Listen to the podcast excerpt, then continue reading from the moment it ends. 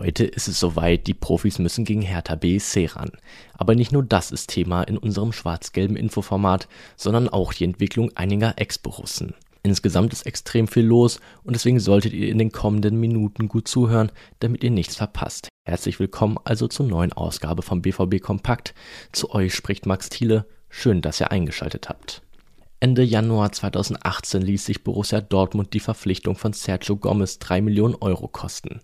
Viel Geld für einen damals 17-jährigen Nachwuchsspieler. Doch die Laufbahn, die Gomez durch die Nachwuchsakademie des FC Barcelona geführt hatte, versprach dem BVB ein Talent mit vielversprechender Perspektive. In Dortmund jedoch fasste Gomez nur schwer Fuß und wurde nach 16 Monaten bereits nach Huesca ausgeliehen. Nach seiner Reise durch die belgische Liga erregte er nun die Aufmerksamkeit von Startrainer Pep Guardiola. Vor gut einer Woche machte Manchester City ernst und verpflichtete den jungen Spanier für eine Ablöse von 10 Millionen Euro fest.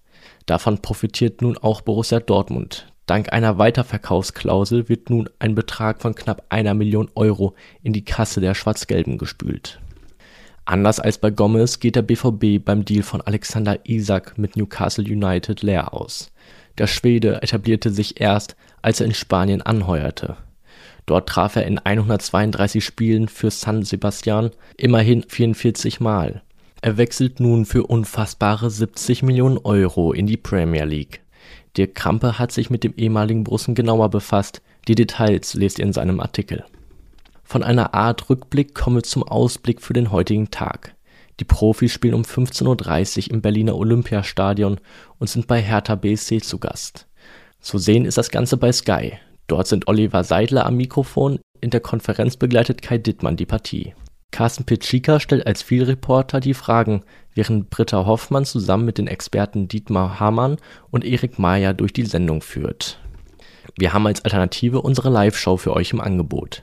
Die beginnt um 15 Uhr. Ihr werdet aus unserem Studio dann von Moderator Kevin Pino begrüßt. Reinschauen könnt ihr bei uns auf YouTube, Facebook und Twitter. Für uns im Stadion unterwegs sind Reporter Dirk Krampe und Sascha Klavekamp. Die liefern dann mit Abpfiff den Spielbericht und die Einzelkritik. Im Anschluss gibt es nochmal eine Live-Schalte in die Hauptstadt. Auch die Jugend tritt heute vor den Ball. Die U17 muss in Duisburg ran, dort wird die Mannschaft von Sebastian Gebhardt versuchen, die Tabellenführung zu behalten. Am Sonntag sind dann die U23 und U19 gefragt. Die A-Jugend empfängt dann Rot-Weiß Essen und macht weiterhin Jagd auf die Tabellenspitze. Die Amateure sind Gastgeber für die zweite Mannschaft des SC Freiburg. Auch hier ist die klare Mission, weitere Punkte zu sammeln. Heute liegt der Fokus aber erstmal auf den Profis. Und wie der Kick in Berlin ausgegangen ist, das lest ihr auf frohnachrichten.de. Und schnappt bei unserem Plus-Abo zu. Aktuell bieten wir euch satte drei Monate für sagenhafte drei Euro an. Außerdem sind wir bei Social Media sehr fleißig.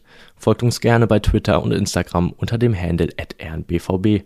Und das soll es dann für den Augenblick auch gewesen sein. Habt einen schönen Spieltag auf drei Punkte. Bis morgen.